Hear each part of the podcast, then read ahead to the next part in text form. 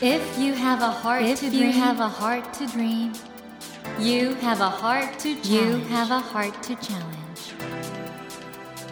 Take that Take challenge, that challenge and realize, and realize your dream. Your dream. Dream Heart. ドリームハート政教新聞がお送りします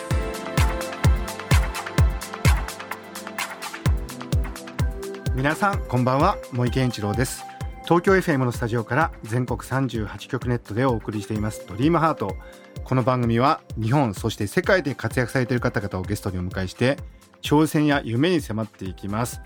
さあ今夜も本当絶好調でございますね。TikTok でも大バズりでございまして音楽ユニット水曜日のカンパネラから剣持秀文さんをお迎えしました。こんばんは。こんばんは。サウンドプロデューサーの剣持秀文です もうとにかく全部作ってるんですよね。基本ね。そうですね。曲から作詞あと編曲も全部やってます、ねこのエディソンここまでバズると思ってらっしゃいました？そうなんですよ。でも僕らがそのリリースしたのは今年の2月ぐらいでうんうんうん、でバズり始めたのは5月とか6月ぐらいなんでなんか僕らがコントロールしてよしっていうタイミングでバズったわけじゃないんでなかなか難しいものだなと。で僕ねあの聞いた時例のよく使われてるフレーズですよね「あの踊る暇あったら発明して」はいはい、あれすごい耳に残ってそうみたいですね。何なんですかねあれ。なんかまああの言い回しですか？あの癖つけてる「へ」「へ」なんかまあ語尾がちょっと落ちるじゃないですか、うん、なんかあそこがすごい可愛いとかなんか響きが面白いとかそういうところはまあちょっと狙って入れてはあったんですけど。独特の違和感というかその踊る暇があったらっていうフレーズから発明してって普通来ないじゃないですか。なんかねそ、ね、そこのなんか水待ち感っていうかすげえなと思って。あれはそのもともとエジソンが、うん、まあ、発明家としてまあ歴史上の人物として、まあ、残ってるわけじゃないですか、はいはい、じゃなくて本当は発明家になりたかったんだけど自分でやってたバンド活動の方がたまたまうまくいっちゃって、うんうん。で本当は発明家になるはずだったんだけどなんか今はミュージシャンをやっているエジソンっていうアナザーストーリーの歌なんですよね。え？そうだったんですか、はい、でもなんかすごくなんか TikTok 見てると若い女の子とかがフレーズに合わせてこんななんかね。そうなんですよね。踊ってくれたりなんか TikTok で使ってる子たちも歌詞の意味は分からんみたいな感じでコメントしたりついたりしているんで、まあ、そこはね響きさえ面白ければ関係ないという。でしょうけどね。ただなんか現代の人間の衝動みたいな僕なんかどうしても脳科学やってて真面目に考えちゃうんで、はい、やっぱ発明しなくちゃなみたいな。いやもうだから逆に紐解いていきたいところですね、うん、私としても。本当にでも大変なことになってそして「ザ・ファーストテイクでもね最初アカペラで始まって新しく入られた歌羽さんが。はいそうですね。あれどうでした？ファーストテイクあれ関わってるんですか？ファーストテイク自体えっと僕はアレンジを担当しまして、はいはいはい、でこういう感じでお願いしますってちょっと収録には立ち会えなかったんですけど、ええ、まあ送られてきたのを見てなんか緊張しましたね。あの水曜日のカンパネラって今までアカペラってありましたっけ？いやあんまりやってないですね。ですよね。はい。しかもまあもともとの「イジソン」っていう曲はまあダンスミュージックはいはいはい。なんでそのビートが抜けて歌だけから始まるっていうこのなんか、今まで聞いたことないようなエジソンが始まったなっていう。よかったですねというわけであの皆さんあのこのね水曜日のカンパネラというと謎？ミステリアス？前のコムアイさんも謎だったし 歌さんも謎だったし、はい、そもそも剣持さんフロントで出てこないしそうなんですよね。ディレクター F さんも何なのか謎がたくさんあるじゃないですか。ですよね。はいですから今日はですねあのおそらく水曜日のカンパネラの秘密結社のファンの方々も聞いてると思うんですけど、えー、ぜひこの放送の中でですね水曜日のカンパネラの謎が少しでもちょっと解き明かされたらそうですね。いいかなと思いますので今日はですね、えー、水曜日のカンパネラの音楽担当剣持秀文さんをお迎えしてお話をじっくり伺っていきます。剣持さんこの後どうぞよろしくお願いいたします。よろしくお願いします。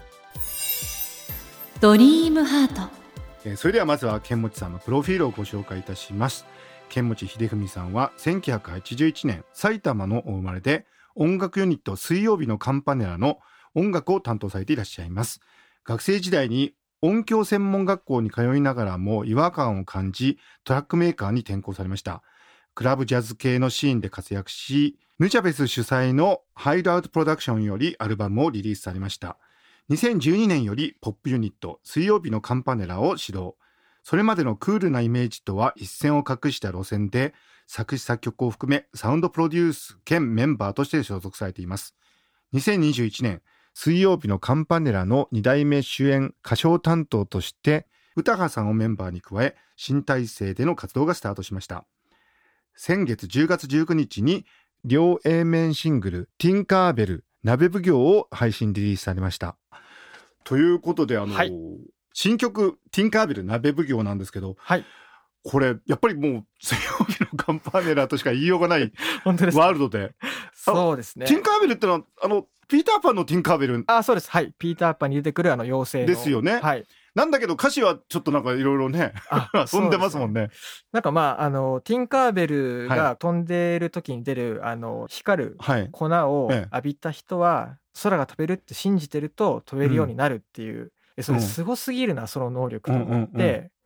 うん。それなんかビジネスに生かせないかなと思って ティンカーベルがそれで起業するっていう話ですね。あの僕いつも思うんですけど剣持さんそういう発想ってどっから出てくるんですか？いやだから毎回そのお題はティンカーベルって僕が決めてるんじゃないんですよ。うん、これはもうあの歌派とディレクター F が次こんなお題でどうですかって言って決めてきてでそれに対してあじゃあティンカーベルだっったらこういうみんなのイメージがあってこういう別のストーリー乗っけられるなみたいな。え無茶ぶりなんですか？無茶ぶりですね。えそれ小愛さんの時からそうだったんですか？そうですね。え？でその大喜利にもう早く答えて大喜利だったんですか？面白い歌詞を作るじゃああのジパングの小野の妹とかもおそうです大喜利だったんですか？大喜利みたいなもんですね。ええー、じゃあ今バズってるエジソンも大喜利だったんですか？エジソンもそうですね。どういうこと？じゃやっぱりユニットとしての意味はあるんですね。あまあそうですね。一応まあ誰か一人がもう完全にこのイニシアチブを握るじゃなくて、うん3人ともなんかまんべんなくそれぞれ専門分野があってっていう感じですね。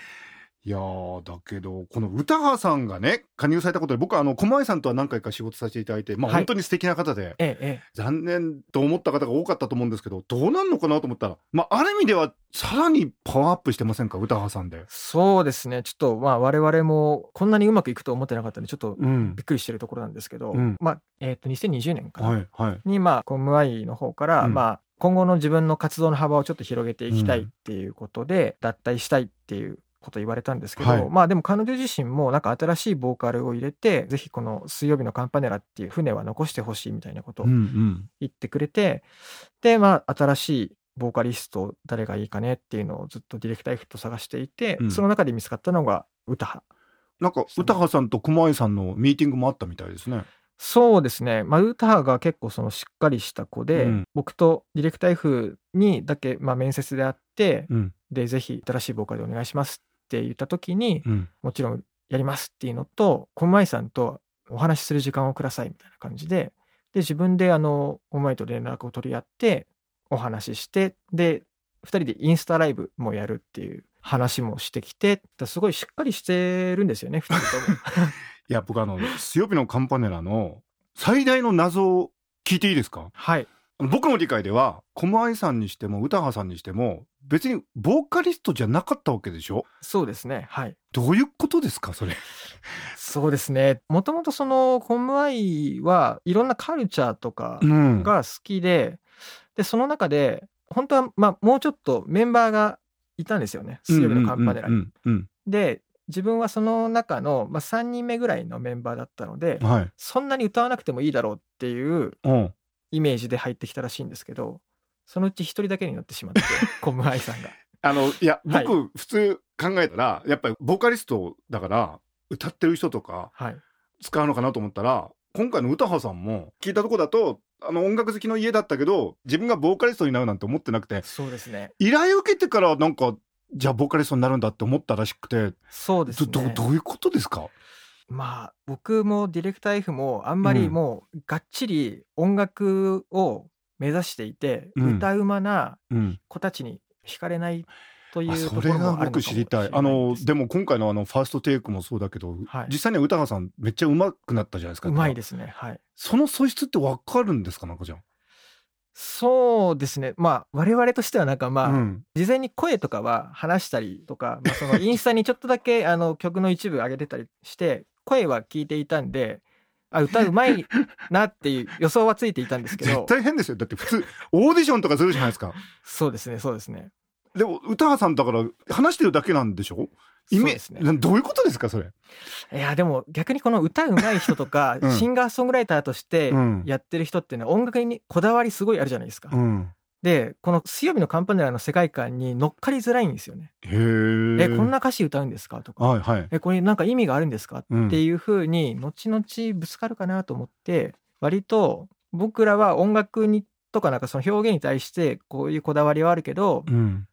まあ、歌派で言ったらそのファッションとか自己表現に関してはもう各々それぞれいいところを出し合ってで面白いものが最終的にできたらいいねっていう。だからトータルで見てらっしゃるんですよね。そうですね。逆に言うとすごくないですか？なんかちょっと凄まじい話聞いてる気がするんですけど、あのワールドミュージックシーンで、はい、そんな感じでボーカリストを起用してるグループってないんじゃないかと思うんですけど。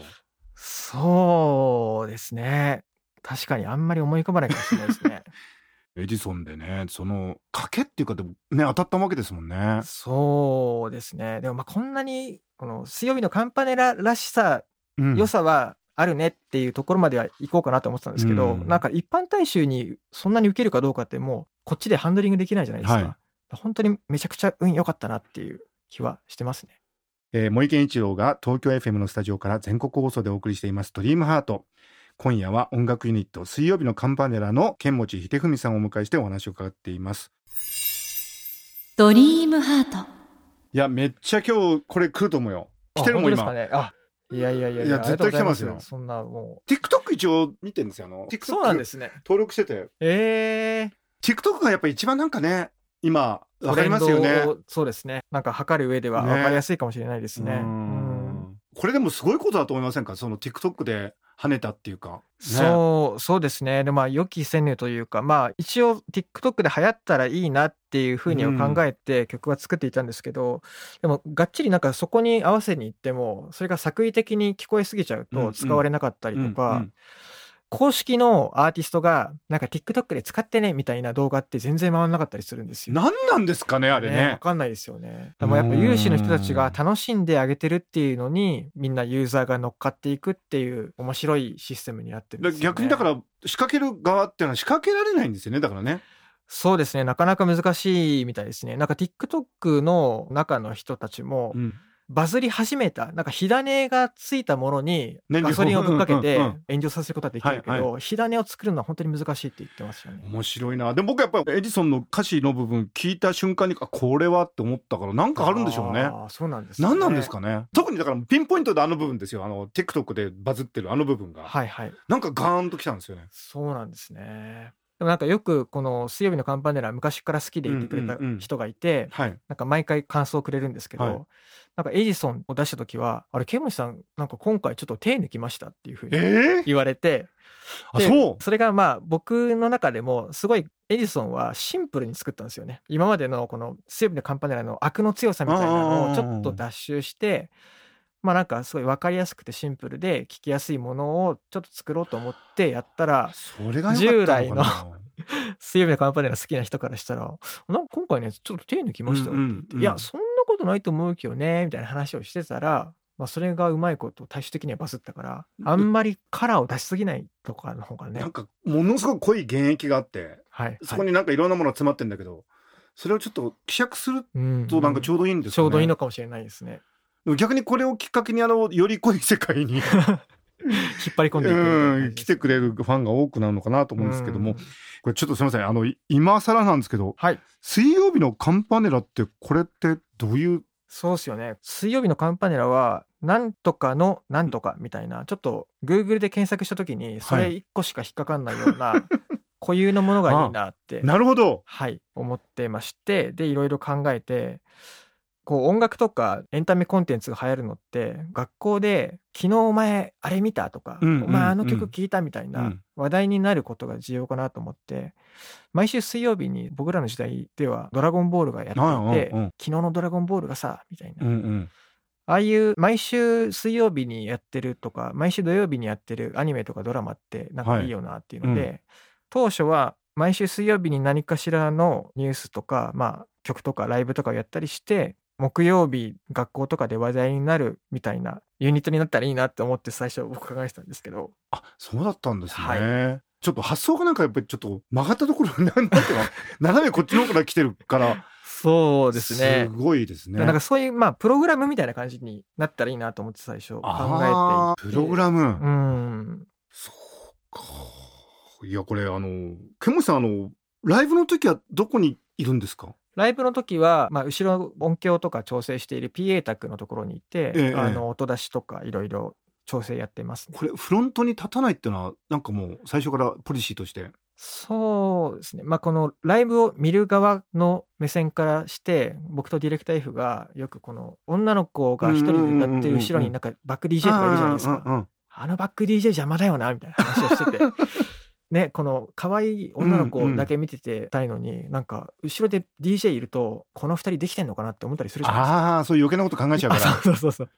まあ今はもう全然そんなこと考えてないですけどそういう見方とか男が舞台上にいるの邪魔だなみたいな話をしてて、うん、まあ僕らは立たないみたいな話を最初してましたけどね。なるほど。まあ今はそれの方がなんかねステージ上よく使えるとかそういういろんな意味があってなんですけど。なんかまあフラットな関係なんですね本当にだからね。ケンモチさんとディレクター F さんと歌羽さんは、そうですね。まあ、3人ともその持ち場が違うんで、うん、まあ、それぞれ活かせるところをやってで、まあ、自分の専門外のところはもう本当に任せるっていう感じですね。これあのディレクター F さんってその他全てとかよく書いてあるんですけど、はい、結局どういうことですか？まあ平たく言えばそのマネージャーというか、うん、まあ運営とかを手広くやってるんですけど、うん、まあどこどこでこういうライブとかブッキングしようとか来年はざっくりこういう感じの水曜日のカンパネルにしていきたいみたいなイメージを作ったりとか。方向性なんかも意外と出してくる。そうですねはい。ということはビートルズにとってねプシュタインとかそんなあそうですね。もっとだから大きいところでいうプロデューサーっていう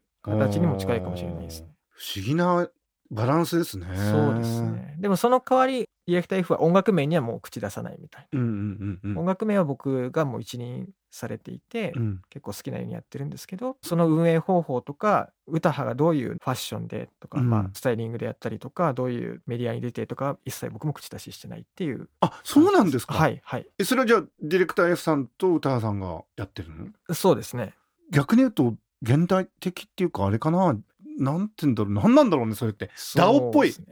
DAO。DAO っぽい。 decentralized autonomous organization でしたっけ？ちょっと落合陽一っぽくなっちゃいましたけど。あのなんか上手に誰かが中央でコントロールしてるんじゃなくて、はいはいはい、トークンでなんかお互